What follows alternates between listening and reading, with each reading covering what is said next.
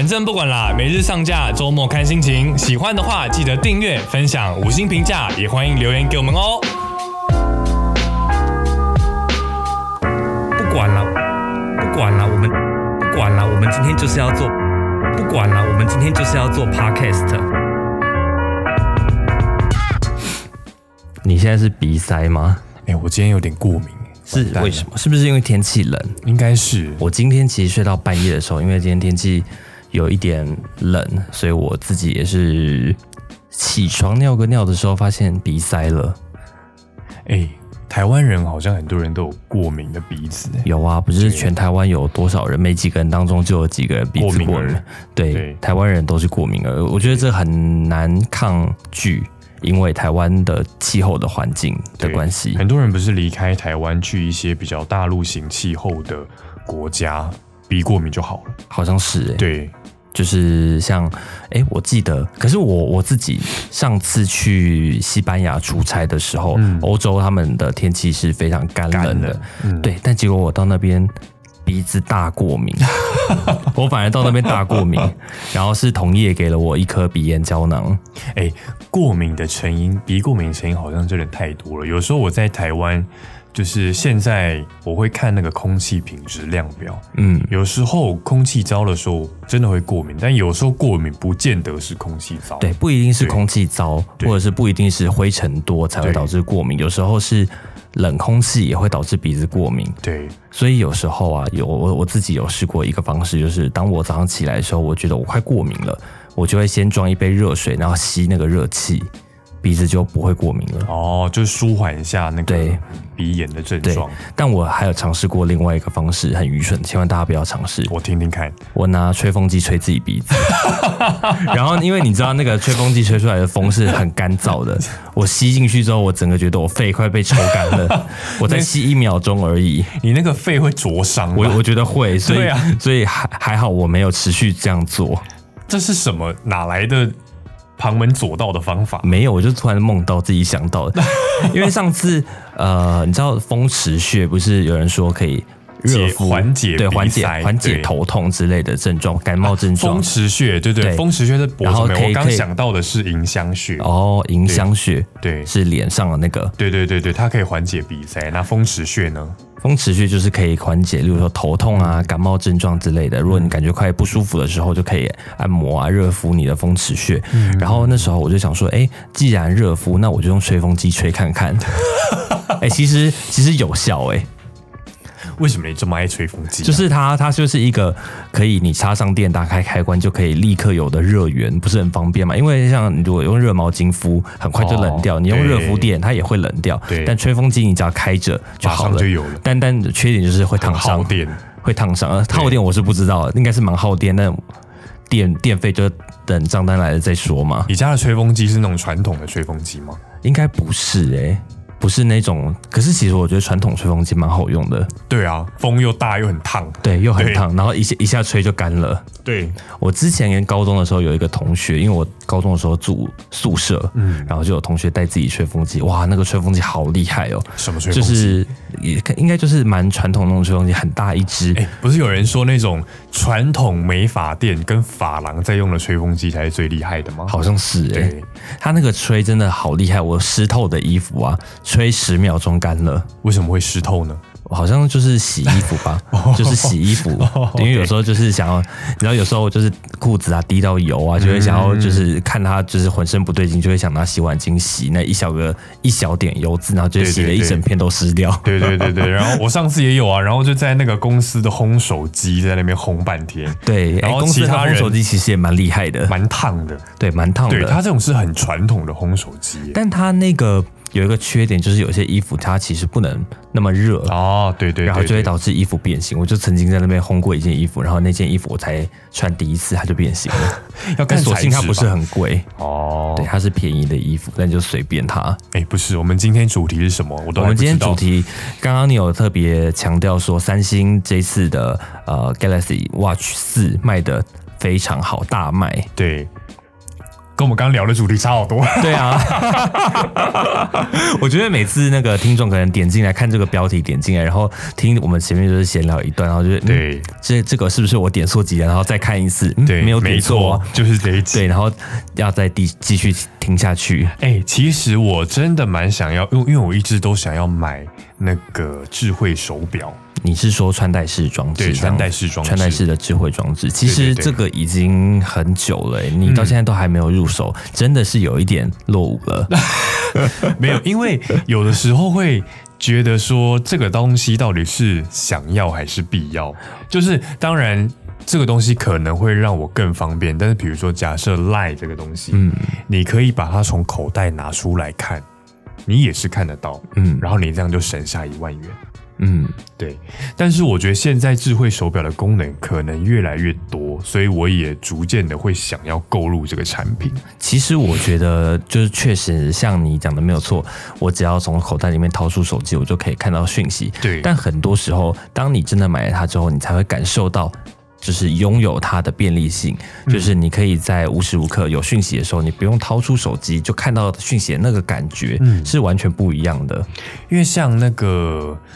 我有一个朋友，他说他没有 AirPods，嗯，然后他也不觉得需要 AirPods，嗯，然后我就说，你只是还不知道。你需要它而已。嗯，你只是还不知道你需要它做什么。对，你有了它之后可以带来什么样的变化？因为像我以前也是有线耳机的始始终支持者，因为我总觉得有线耳机它才能最忠实的传送那个类理性、客观、忠实的呈现那个忠实的讯号、忠实的声音。嗯，对。然后后来也是我购入了三星的初代的。真无线蓝牙耳机，嗯，我才突然哇，虽然它真的没有很好用，但是你摆脱那个线的束缚之后，完全是一个新的天地。就像那个无线充电，很多人也觉得说无线充电充那么慢干嘛？我为什么会就是选购手机的时候要考虑它有没有无线充电？嗯，但你知道，像以我们的工作形态，可能是坐在办公室的，然后有时候会需要起来呃到处走动，对，那这个时候无线充电它就非常重要，因为你放在桌上，你回到。座位上，它就是开始充电。你离开位置的时候，不用去拔任何的插座、插头，你就是拿起来就走。对，然后回到座位放下去就开始充。你不用管它充的快不快，因为你一整天就是坐在座位上面，你就是。拿的方便，然后充的也方便，这是最重要的。对，这我以前在还没有买无线充电盘的时候，我也觉得这个到底是什么极乐的科技呀？嗯，然后，但因为现在无线充电的瓦数越来越大，像我买的就是三星原厂的无线闪充盘，嗯，它好像可以支援到最高十五瓦的充电速度，我觉得算是还 OK，虽然没有有线充的快，但是我觉得呃也很足够了。嗯，就是。就像你讲的，我一我是在我前公司就买了无线充电盘，就是也是坐办公室，嗯，因为你有时候线插插拔拔，那个线非常容易坏，对。对，然后那个又是一个耗材，你买了无线充电盘。你那个线完全不会插拔它，对，就你的手机孔也不会坏，线也不会坏，对，对对对。因为每次在插那个孔的时候，其实有时候为了要对的精准，也是要花个几秒钟的时间去对，就会觉得有点麻烦。对，呃，自从有了无线充电之后，这件事情就完全改变了。尤其像我现在是用呃 iPhone，我从 iPhone 十二开始就用 MakeSafe，嗯，它的磁吸更方便，就是它完全不用去对所谓的呃无线充电的位置，嗯。嗯嗯嗯，它就是直接吸上去，啪嗒，就是哇，金钱的声音，钱花下去 就可以享受这种快乐的声音。对对，哎，那个现在的其实现在的那个插孔，不管是安卓还是苹果，都已经是不分方向性，像以前更麻烦。对啊，以前的 USB 简直就是比拔波还还难。就是它是薛丁格的 USB，对，完全不知道什么时候才会插得进去。对你插不进去的时候，才决定了它的方向。哎，我昨天看到了一个新闻，是什么？有人说想问问你的看法。嗯，好像耳闻苹果好像要退让了。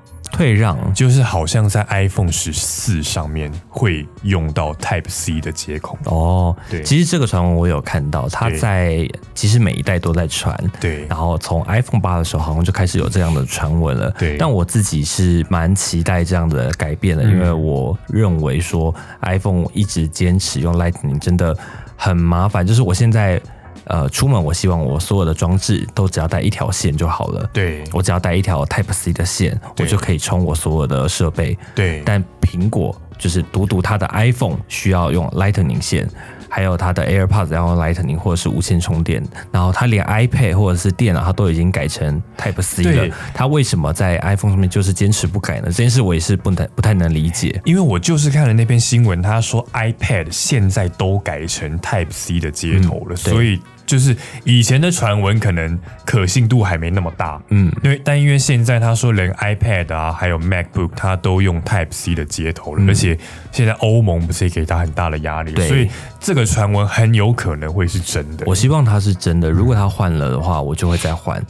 嗯，因为我觉得 Type C 的接孔的线材比较容易取得，嗯，而且成本也比较低。我觉得统一这件事情很重要。不是跟那个统一，是 是所有装置之间统一，对，很重要。因为像我现在啊，如果看到一些东西，它的充电方式是用 micro USB，我觉得我的。天哪，真的！你知道像那个某个日系品牌，它的它它自己有出香氛机，随身香氛机。嗯，在那个红色的那个日系品牌里面，红色的日系品牌，对，就是四个字的那一家。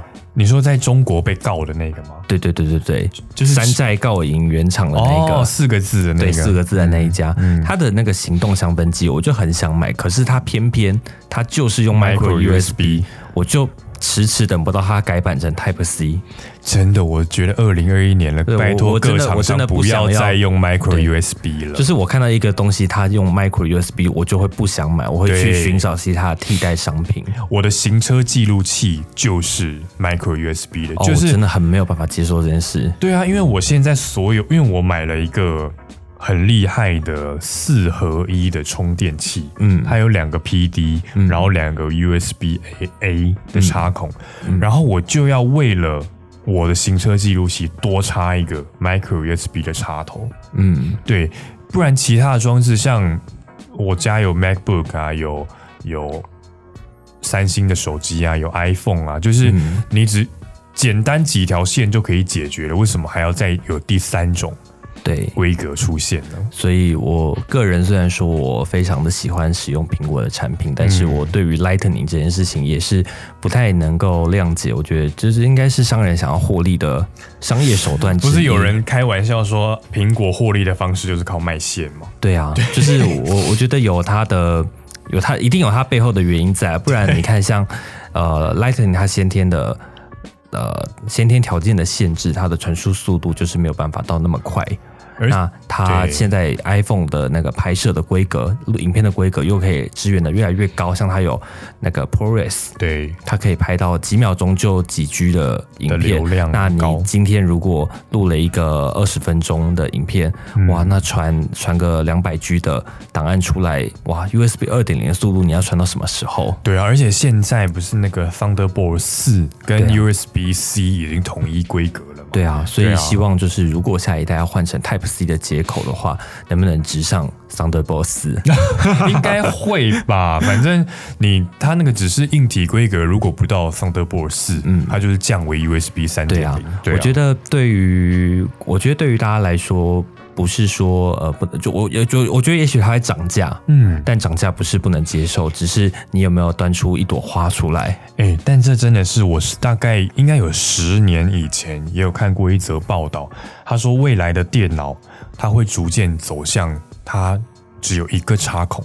哦，对，就是我觉得现在已经逐渐成型了，因为以前十几年前还在用桌上型电脑的时候，我的天哪，背后的插孔百百种，那个 USB 的有 USB 的，还有那种旧型的键盘、滑鼠的插孔，真的好恐怖。还有以前的印表机也有一个很奇怪的。我知道那个很大一个，对不对？对，很大一个，然后荧幕也是有无数种规格的荧幕插孔。我觉得统一插孔这件事情真的是人类的救星啊！真的，以后电脑后面只要有三四个这种 USB C 或 Thunderbolt 四的这种而且这样子电脑看起来又轻薄又优雅。对啊，就是，哎，而且现在很多笔记型电脑已经没有。USB A 的那种接口，因为对电脑来讲，那个插口已经太厚了。对，而且有时候其实对于插 USB A 这样的装置的需求也下降了，因为现在云端很方便。但对啊，呃，直接插硬硬碟还是有它的必要性存在，只是没有以前的。来说那么强烈，对，就是现在很多的，比如说小档案的交换是可以透过云端去做。那除非像我们有时候有一些比较大的档案，想要快速的传输，对，就会选择用呃传传统实体的方式来交换。对啊，像你每次传那个我们录的，反正不管啦，四 K 的影片，对，对我接到现在我们新采购的那个电脑上面，对，每秒四百 MB 的速度，对啊，这个是云端蛮厉害，很难去达成的事情。对。对，如果更快。快可能可以达到每秒一 GB 的速度，就是如果符合规格，不然就是要用那个十 G 的网卡，是不是？哎，可是但十 G 很贵啊，很贵嘛，所以现在才会有折中的二点五 GB 的哦，真的，对对对对对，就是因为现在以前不是都是一百 M 的网网卡吗？嗯，然后后来速度不敷使用，才变成一 G 的，对，现在一 G 也不敷使用了，嗯，所以。但是十 G 的又太贵了，哎，大家会不会就是其实有些人他其实不是很理解这个我们在讲什么？我们现在这个讲的一百 M 啊，十 G、五 G，其实跟那个现在四 G、五 G 是不一样的东西。对，那个呃，因为那个 冰萃柠檬就听得懂，对，冰萃柠檬它比较理工男一点，你 不也是吗？我们每次都会讲一些别人听不懂的话，对，就是这个是那个技术上的一些。交流 对，其其实其实我们自己也不是很懂，然后要请那个专业人士来解惑。对，但是我们刚刚一开始的话题是说，呃，到底要不要买穿戴型装置嘛？对，对我觉得你现在会考虑这件事情的原因是你还不知道。呃，当你真正拥有它之后，你可以带来生活什么样的改变？有时候你知道手机上面的讯息很多，大部分的时候也不能说全部，大概六成吧是广告，是垃圾讯息，是官方讯息。对。然后其实你根本不用拿出手机，但是手机震动的时候，你还是会想拿起看一下。对。但如果这个时候手表你可以稍微瞄一眼，你就知道哦，我不用打开手机看这个讯息，你的工作其实就不会被中断掉。哦。然后这件事情听起来很简单，但它融入到你生生活中的时候。你就会发现它一点都不简单。哎，其实这就像刚刚我说的无线充电跟无线蓝牙耳机一样，也许我真的拥有了一个智慧手表，我才会体会到它的真谛吧。我猜，对，所以你知道该怎么做了吗？买下去了啦，对啊，为什么不买呢？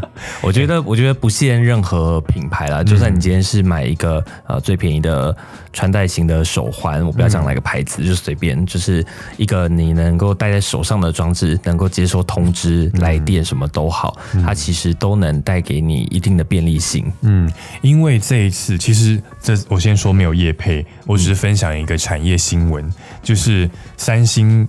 Galaxy Watch Four 这一次它搭载的是呃 Google 嗯。推出的穿戴式的系统。嗯。哎叫什么？Wear OS 吗？Wear OS 对，就是因为以前三星的手表它是自成一格自己的系统。是。那现在走向开放式的系统，然后好像推出之后现在大卖，成为全球市占第二的智慧手表。第一是谁呀？第一就是你现在手上的这个，你是说哪个呢？嗯，我们来问问他。Hey Siri，请问全世界最好用的智慧型手表是哪一个呢？这是我找到的相关内容。糟了，Siri 今天掉链子了。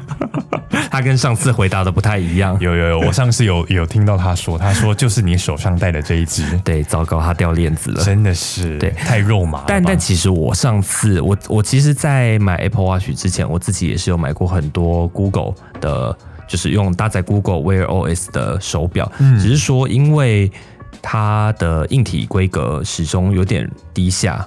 对它规格有点弱，它有一些晶片，然后但是它的那个处理器的效能、续航表现都呃没有很好，那叫什么？用成语来说，差强人意嘛，嗯，就是令人非常的不满意。然后它的呃生态链、生态系，它又做的非常的糟糕，嗯，它没有太多的第三方应用，或者是对华人来说，对台湾人来说没有那么的友善友善，因为它就是呃英文界面，嗯，让人呃用了感觉没有那么的。亲近感，我常常在 Google 那个 Google 商店里面那个评，有人会评价一星的理由，都是因为这个软体没有中文。真的，对我觉得没有中文的 App 真的会让我想直接把它删删掉。就是如果今天一个。今天一个 app 它没有中文版的话，我就会选择另外可能没有那么好用，但它有中文界面的哦。对，但有一些你知道中文界面它翻译的也不是很好，它是用简体中文硬转过来的 那种，我也会选择删删除，好不好？就是比较脱机嘛。对，就是如果它脱机，然后它翻译成繁体中文，并没有比较好。对，大家知道脱机是什么吗？就是 Premiere 里面，如果你的那个影片档不见，他就会说你这个档案脱机了。脱机到底是什么意思？脱机就是离线啊。但是我没有办法，即使是对岸的用语，我也没办法理解脱机到底是什么意思。脱离机器吗？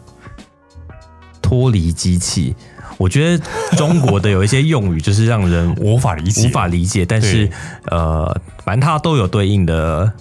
我们的用语啦，对，所以理解它就好了。对，就像呃，我们知道屏幕，哎，还有一个我也没办法理解什么，就是这个软体要启动，中国会说要激活。哦，对，为什么激活是什么意思啊？对啊，为什么？就我没有办法从字面上去理解激活是什么意思。对，什么是激活？对啊。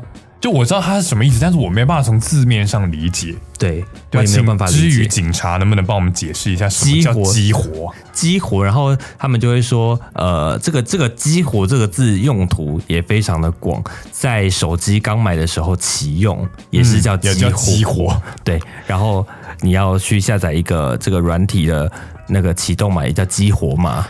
对，但这是什么词语的简称吗？对啊，还有那个裸奔啊，上次有讲。对，就是如果你手机想要裸机的话，在中国是叫做裸奔。这个我还能理解它的意思，嗯，就是它有一点关联性，我能理解。但是我刚刚说激活还有脱机，就是它已经是另外一个语言了，嗯，就我没办法理解它什么意思，嗯。那你你有没有听过，就是 使使用那个淘宝的时候，嗯，他他就会说，呃，例如说我们会说下单，对，中国会说拍，哦，他说亲，把这宝贝拍下，对你先拍下它，然后你就要传讯息给那个卖家，你跟他说亲已经拍了。哎，可是现在在那个虾皮上面买东西，有时候也会遇到中国卖家。对对对啊，他也会说拍呀。对，然后我们习惯说，我们习惯说下单了，下单，然后出货嘛，他们会说发货。对对对对对对。但我觉得这些都还能理解。对对，只是其实这些细微的呃语言的差异，对，可以让人察觉到说对方是中国人还是台湾人。因为有时候，但我们会在网络上遇到一些假装是台湾人的中国人想要诈骗，对。但你从他的用字遣词，其实可以察觉得出来，他不是台湾人，对。但他自己并不自觉，假讯息，对，假消息，认知作战，对。哎，我觉得，呃，像这些词语，你真的有的时候就像温水煮青蛙，嗯，就是甚至连很多台湾人也不知道这些词是到底是。中国传来的还是是台湾本身的？之前那个“当前”这两个字是“当前”，应该是可以用的吧？是吗？我不晓得。当前，对啊，不不能用吗？就这个词，我自己很困惑。但我觉得，赶快上教育部词典看一下，应该应该可以用吧。只是有时候有些字是台湾人比较不常用的，就像台湾的新闻也会有一些很常用的成语，但在中国可能他们不会那么常用这些成语。例如说，每次讲到台风的时候，记者就会说“首当其冲”，柔肠寸断。对，然后讲到说那个。呃，谁跟谁比的时候，就会说不让谁专美于前。哦，对对。然后后谁谁谁也不遑多让，对对对，这些词在中国可能他们的新闻就比较不会用这些字眼，但是我们是会用这些字的，所以这些字拼在一起的时候就会有一种台湾味。对，哎，其实可以用啦。教育部，台湾教育部，它里面有说，当前就是目前的意思，改善当前的交通。可是因为有的时候，我会觉得好像就像你讲的，这个可能是中国比较常用的词，但它不见得就是中国用语。对对，好难分哦。对，怎么办？要保要保留自己的文化，好难。我来看一下哦，你刚刚说的呃市占率，苹果是占第一名，然后三星第二名嘛？它是在二零二一年的第三季的表现，苹果是市占率二十二趴，三星是十四趴，然后华为大掉了非常多名。对，华为的市占呃是。是比较低的，对，那它华为的市占在它的市占是百分之五，然后 Garmin，哎，其实我之前有想过买 Garmin，但是呃，我觉得市占率跟就是一个商品它的。呃，生态链真的有很大的关系。像苹果的市占率高，所以它在手表上面的各种体验都非常的好。哎，真的，其实有的时候我觉得市占率高，有的时候是一些蛮具参考价值的一件事情，因为才会有开发者为了这个东西去开发。对它好处很多啦，比如说像你会选择苹果，那我安卓派的我会选择三星，是因为怎么讲？就像你讲的，比如说第三方厂商会更愿意为你手上的这些。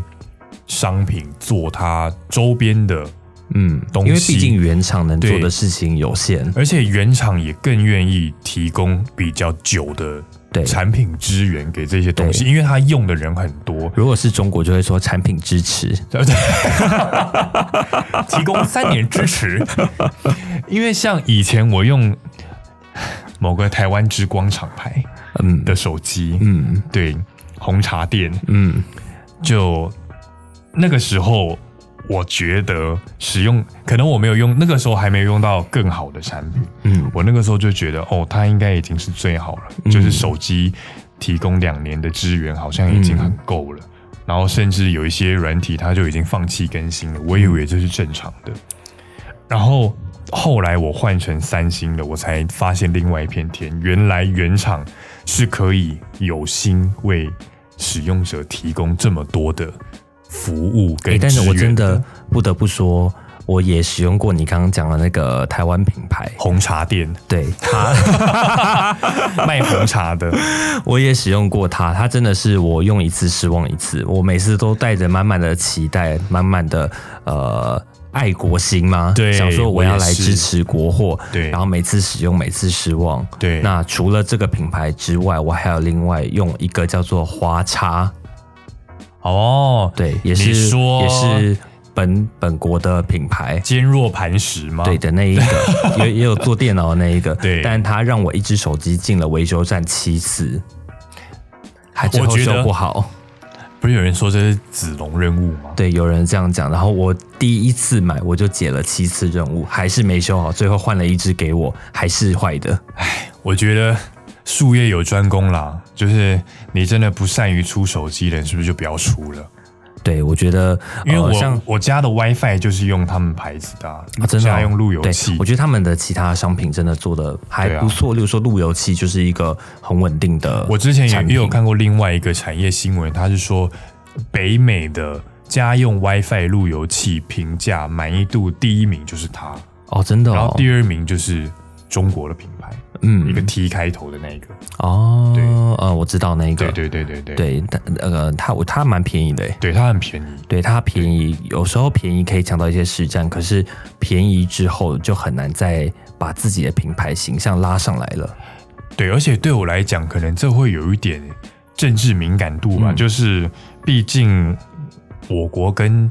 中国是有一点竞争关系的，所以我在这些网通品牌上面并不会选择中国的品牌。真的哦，对，我觉得这也是一个蛮好的呃国国家意识吗？对，就像意识。其实好了，有人说脸书跟 Google 它都会偷使用者的资料资料，但我觉得啦，我个人觉得，相较于被他们偷资料，我比较不愿意被中国的。